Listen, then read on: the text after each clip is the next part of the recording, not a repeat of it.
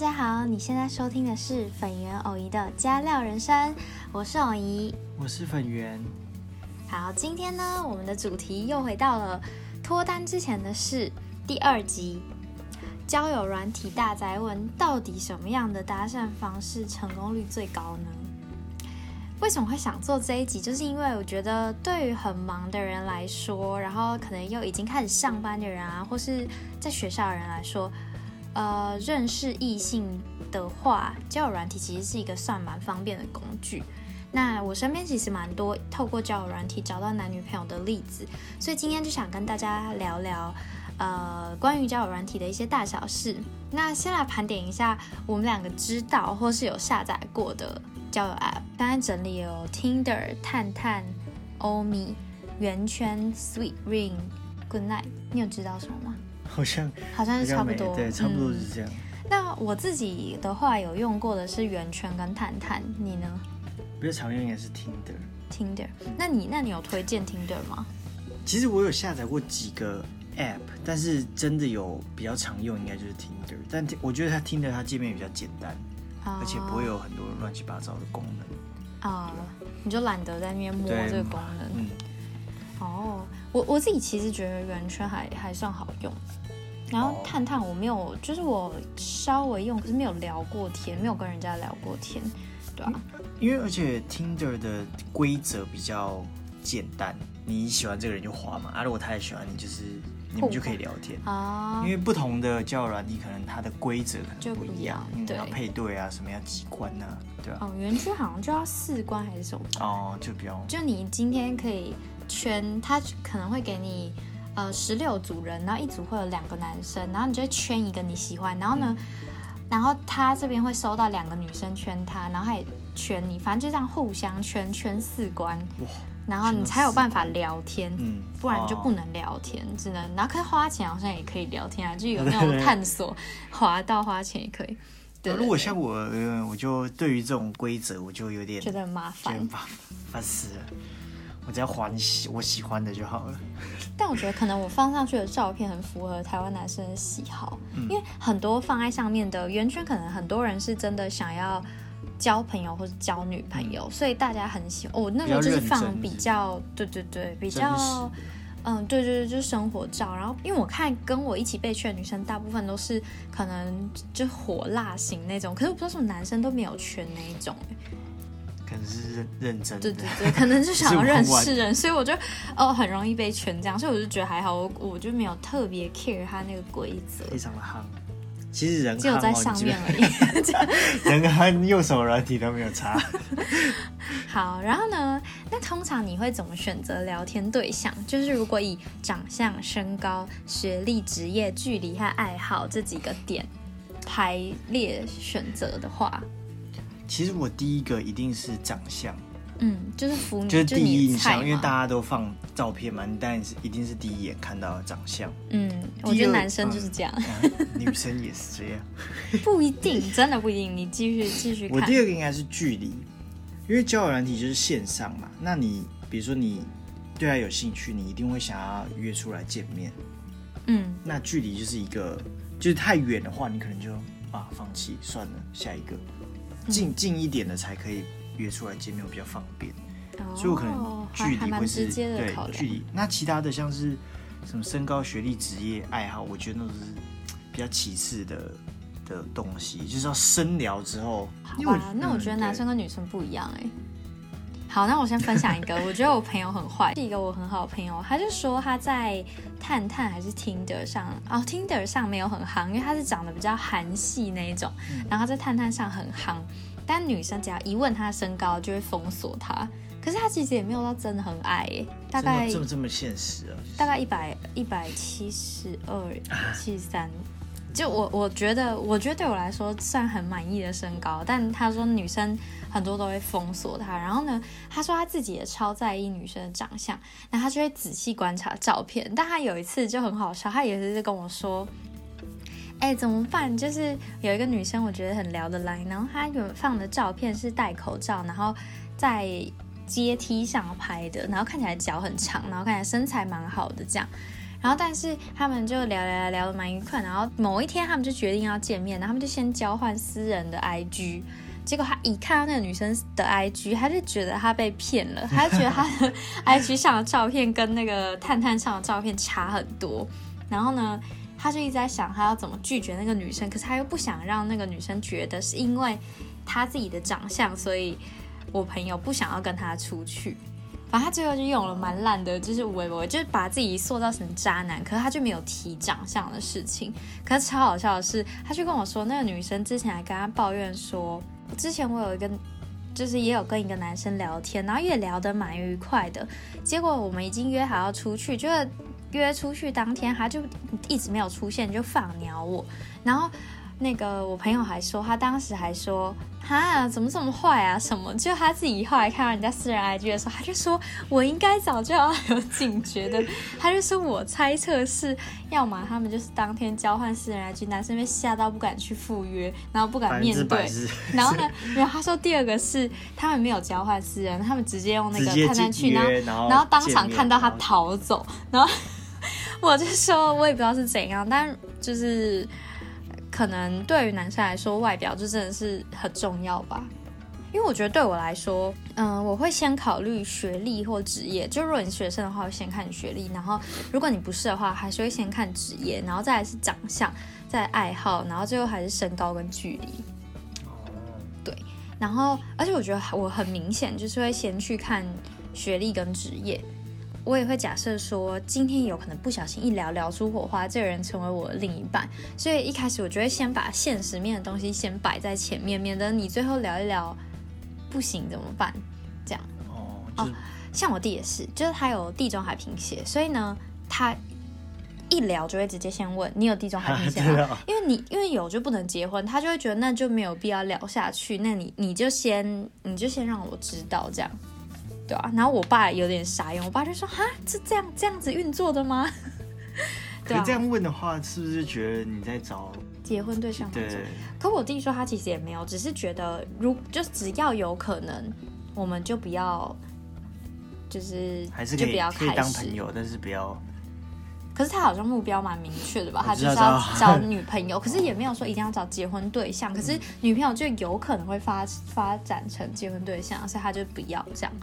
对，那我觉得其实，在还不了解你这个人之前，我们其实也都只能从一些身外之物来判断啦。那从刚刚那几个指标可以归类成三大类，就是外表、能力跟个性。外表的话就包括长相、身高；能力就是学历、职业等等；然后个性可以就算是爱好的一种，因为他没办法看到你真正的个性啊。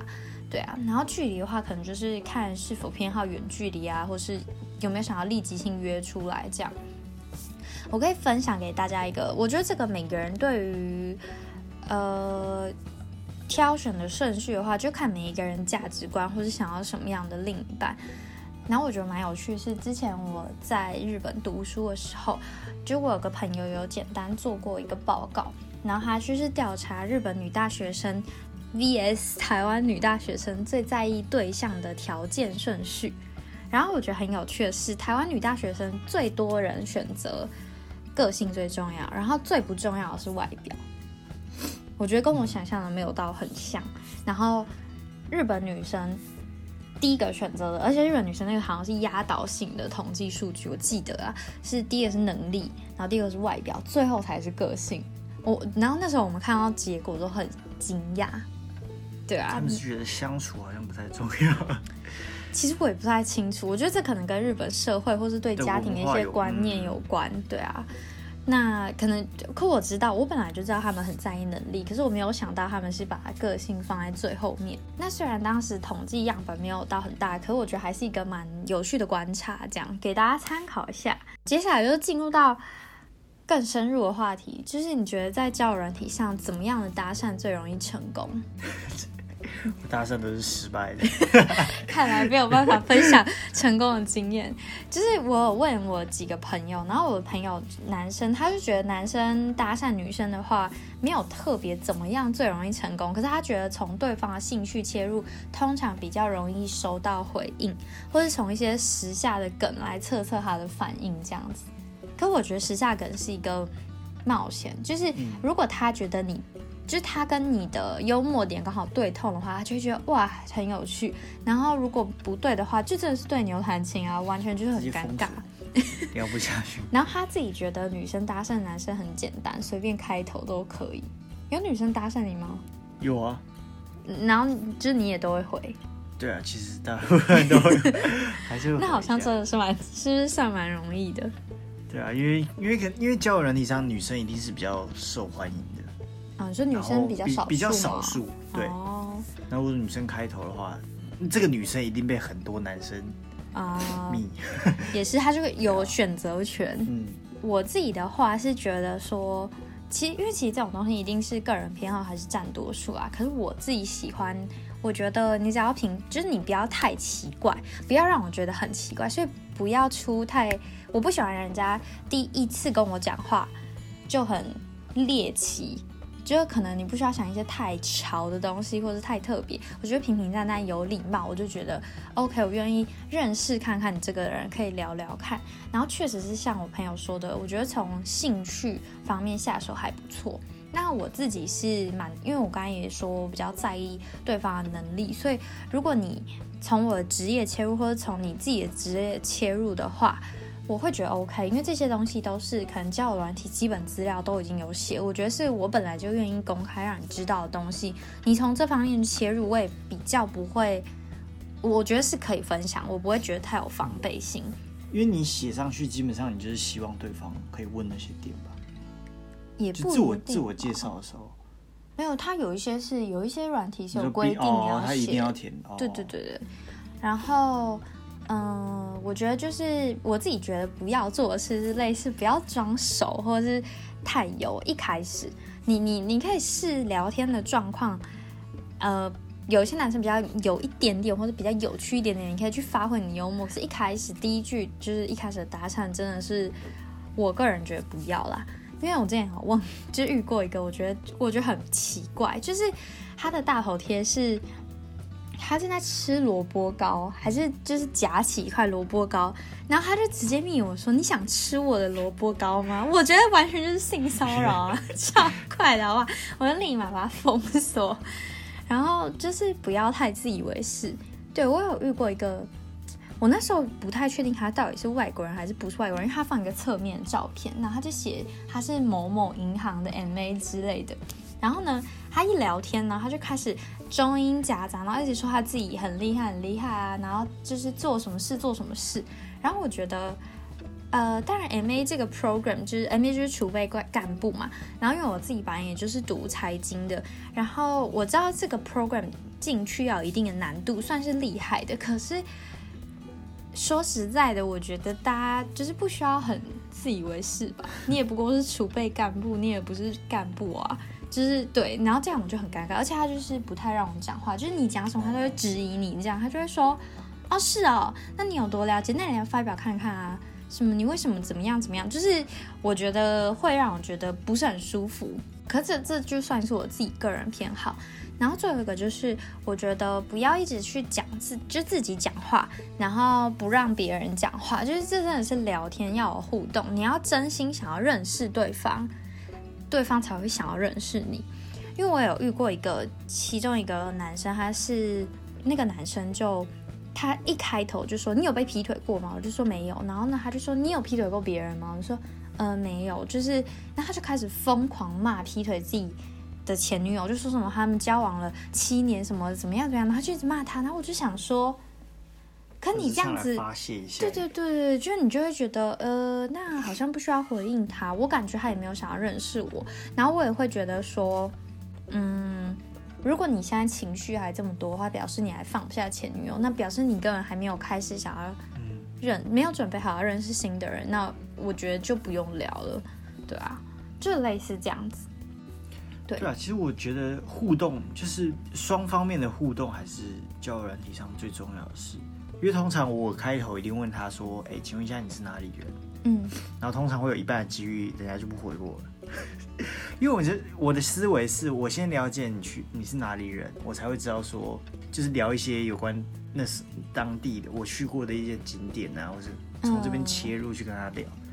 但如果说女生就不想回应的话，这这这就没了。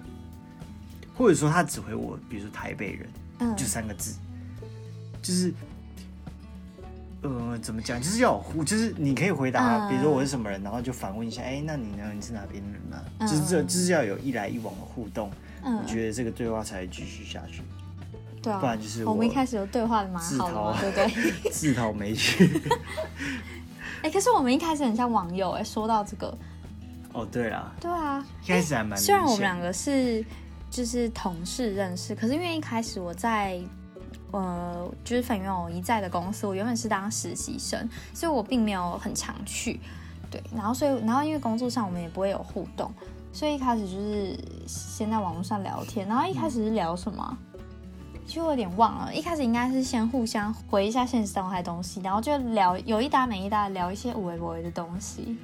对，就是想不到话题的时候就问问一些问题。哎，可是我觉得他他，我那时候觉得他就是粉人还蛮会的啊。可我觉得你问完之后都没有记得啊。他就问我说：“ 你你这些问题是要让可以继续互动。”我以为你是想要多了解我这个人。我是啊。但是你问完就忘了，就是在一起之后就忘了。可那时候问太多问题。对，哎，他他就是就是你要想办法让这个话题。就粉圆可能想对你可能想要让这个互动继续，他就一直问问题。可是有些女生不喜欢一直被问问题，你可能问一下，讲一下自己的事，然后又问一下，就是可能对对对，就是中间不能很像。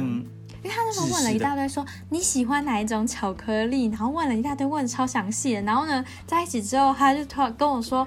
啊，你生理痛啊，可是我不知道你喜欢什么巧克力耶。我想说，之前问了一大堆，然后现在一片空白。别有用心那个时候。好啊，那通常聊多久？你觉得约出去就是 OK？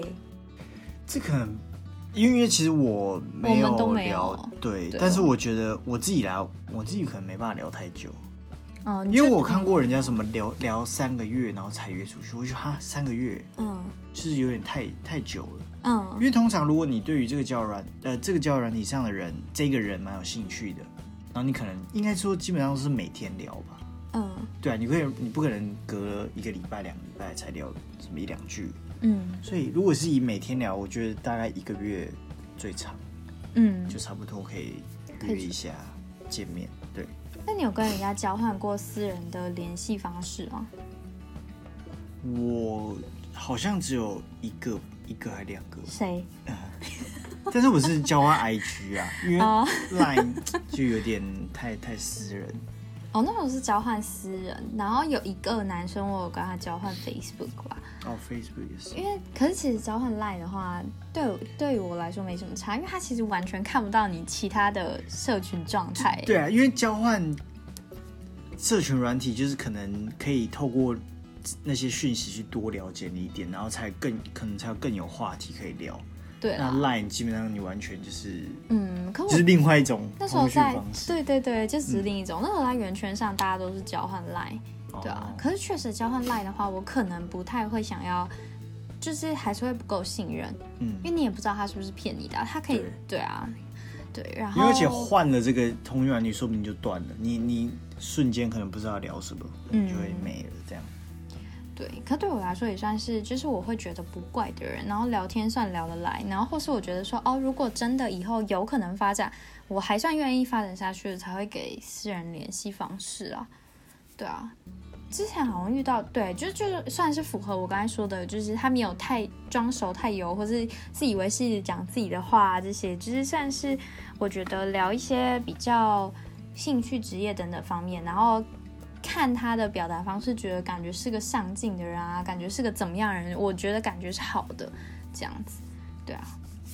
不过后来就是后来都没有特特别在联系，对，因为还是就是我开始新的工作之后，你会有其他机会认识人。虽然那时候也没有在第一间公司遇到什么我觉得值得发展的对象，可是就是你有了生活圈，我就比较少去碰。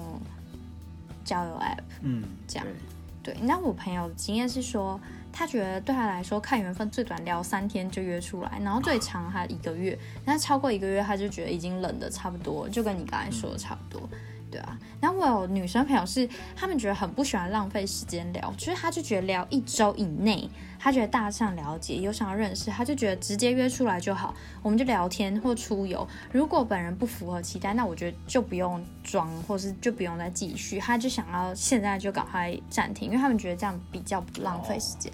可我觉得这个可能是他某方面生活算是稳定的，就是他比较多时间这样子做，对啊。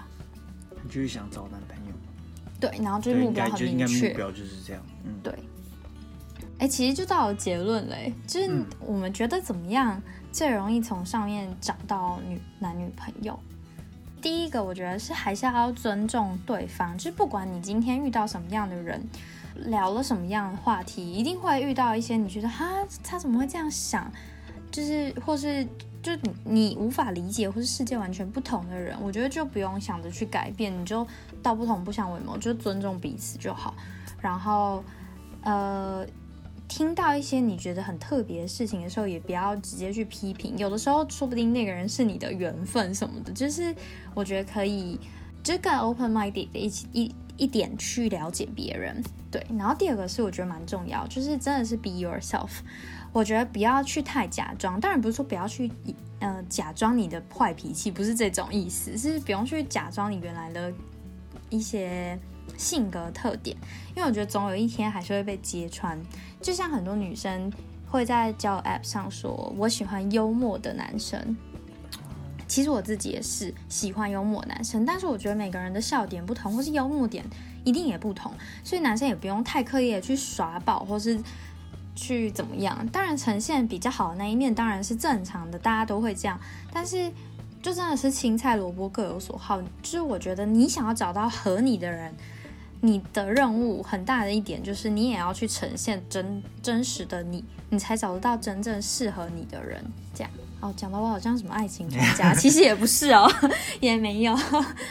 对，然后第三个是真正了解一个人，我觉得还是要当面相处，观察细节。所以呢，我觉得就是你，你可以给自己设一个点，说你聊到某一个话题，例如，例如，假如说我有朋友很在意对方的家庭状况，就跟家人的关系如何，因为他觉得很重要，就确实啊，就是影响亲密关系很大的原因是小时候的家庭因素，所以他就会，呃，只要今天聊到了这个话题，他觉得聊到够深，他就觉得可以。约出来不一定时间点，那有些人就是会设时间点，就是一个月内我一定要聊到聊得下去，如果聊不下去，我们就不约；聊得下去，我们就赶快约这样。然后也我觉得也可以给自己设立一个停损点，比较容易，就是比较有效率。如果你就真的是要在上面找到男女朋友的话，有时候就是像刚才说，不一定是时间点的问题，因为有时候一天就可以聊很深入，有时候三个月都还很神秘。所以，例如说，就像刚才说的，如果聊到金钱价值观。然后你觉得对方对于某些就是跟你的金钱价值观超级不合，然后你也不觉得自己的需要调整，那我觉得就可以淡出，赶快去找下一个，这样比较容易从上面成功找到。这样，那你有什么？你觉得嘞？我觉得大家，因为我自己的感觉是。大家不用设定太太死的条件，嗯，因为比如说有些设定什么，很多女生会设定什么一七五以上啊，一定要一七五，然后我一定要什么职业，然后什么什么什么，设定非常多。因为我觉得其实交友软体就是它，你可以认识很多不同的人，嗯，你不会受限于什么距离啊等等的一些一些障碍。那你也不知道你到底以后遇到谁，所以大家可以把自己的条件我。并不是说不去设这个，就是你如果真的很 care，你还是可以设定条件嘛。但是你可以把这个条件尽量拉一个有对拉一个一个范围啊。就你可能说不定你遇到了这个人，他可能都不符合你的条件，但是还是有可能很合很很对啊。对啊，毕竟人跟人相处不是那种硬性的，像机器一样，我一定要符合 A 我才合得起来之类的。那如果你设定太多那种硬条件，其实你要找到真的不是那么容易啊。嗯，我自己觉得，对。那我符合你的条件吗？有啊，全部。求生意志强烈。遇到你之后再设定条件，发现怎么都一都有。真的是，真的是这样哎。是这样子没错。好，呃，今天的主题的分享就到这里。音乐过后，我们就进到私心电影小时光。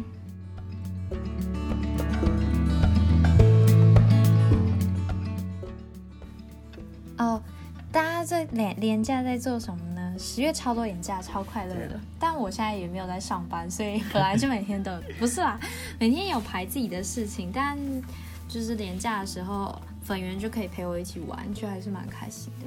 然后这个廉价我们就一直看电影，看了很多部电影。没错，有一部应该可以之后跟大家分享一下，是我们最近看。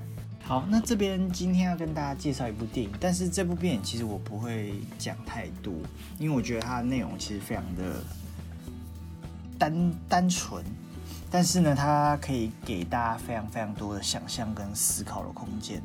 它这部电影叫做《绝命大平台》，这名字非常好笑。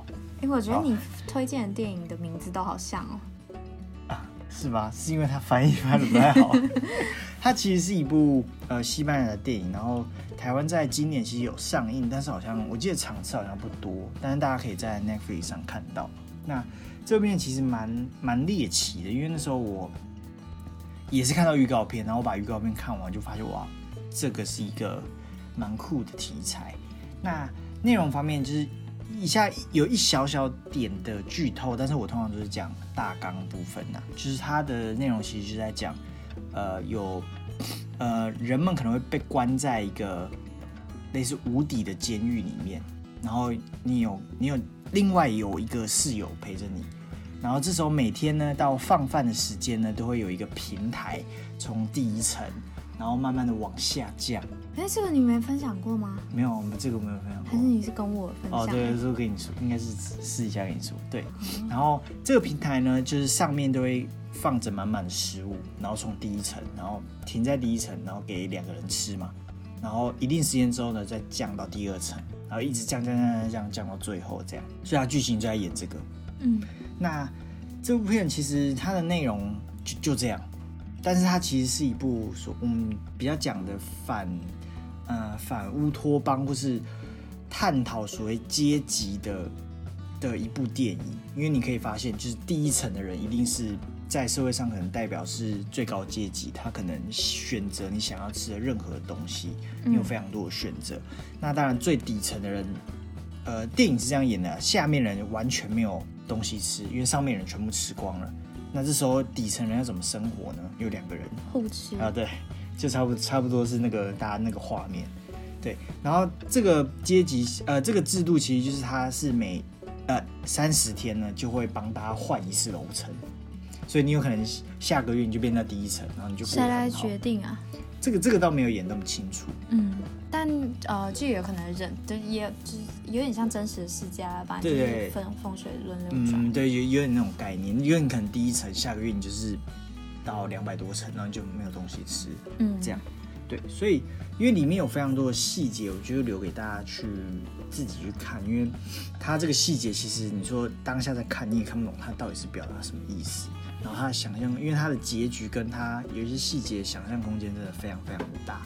其实，呃，导演这方面也没有做任何的解释，这样，对。所以这部片其实，大家如果周末想运用一下脑袋的话，可以来看一下这部片。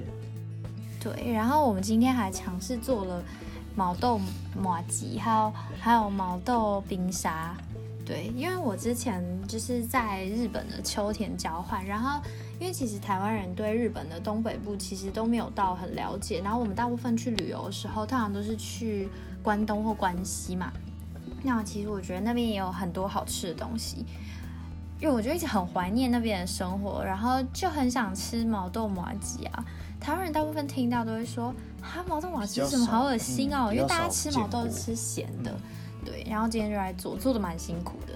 我觉得马吉做的蛮成功，可是因为毛豆，我们一直想不到怎么样把它磨的碎一点，就变变成一个有点像酱的感感觉。对对对，我们想要磨呃磨成泥啦，泥对对对对对对对，这这样我们就只有把它弄碎，所以吃起来就不太对味，对，有点不搭其实。对对，就觉得好像没有必要把这两个放在一起。可对，真正仙台的毛豆马吉是真的很好吃，之后再研发一下。改良一下，如果如果好吃的话，再跟大家分享怎么做。好，那今天的节目就到这里喽，大家拜拜，拜拜。